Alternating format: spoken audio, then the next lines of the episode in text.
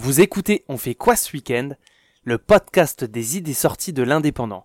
Je suis Johan et j'ai sélectionné pour vous quelques suggestions qui valent le détour. Amateurs d'art, si vous aimez la musique et la peinture, n'hésitez pas à jeter un œil ce week-end autour de la galerie Plaza Nova de Perpignan. Une dizaine d'artistes peintres et musiciens seront là pour vous faire partager leur univers.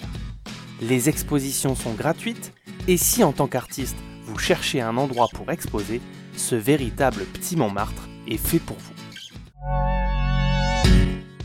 Les sports extrêmes, ça m'impressionne. Les compétitions sont spectaculaires et l'ambiance des skateparks est toujours survoltée. Si vous aimez le roller, le BMX ou le skateboard, il faudra venir à Canet-en-Roussillon pour la 8ème édition du Wheels Festival. On va en prendre plein la vue, avec des shows incroyables des pro riders qui seront sur place. Rendez-vous dès 10h du matin, samedi et dimanche, sur le parking de la Côte Vermeille. C'est une super idée de sortie gratuite à faire avec vos enfants c'est l'avènement des Deezer, Spotify et iTunes. Pourtant, je suis encore un des rares types de mon âge à acheter de la musique qui me plaît sur un support physique. Mais pas n'importe quel support, c'est les vinyles qui m'intéressent. On aura donc de grandes chances de se croiser au couvent des minimes de Perpignan ce week-end.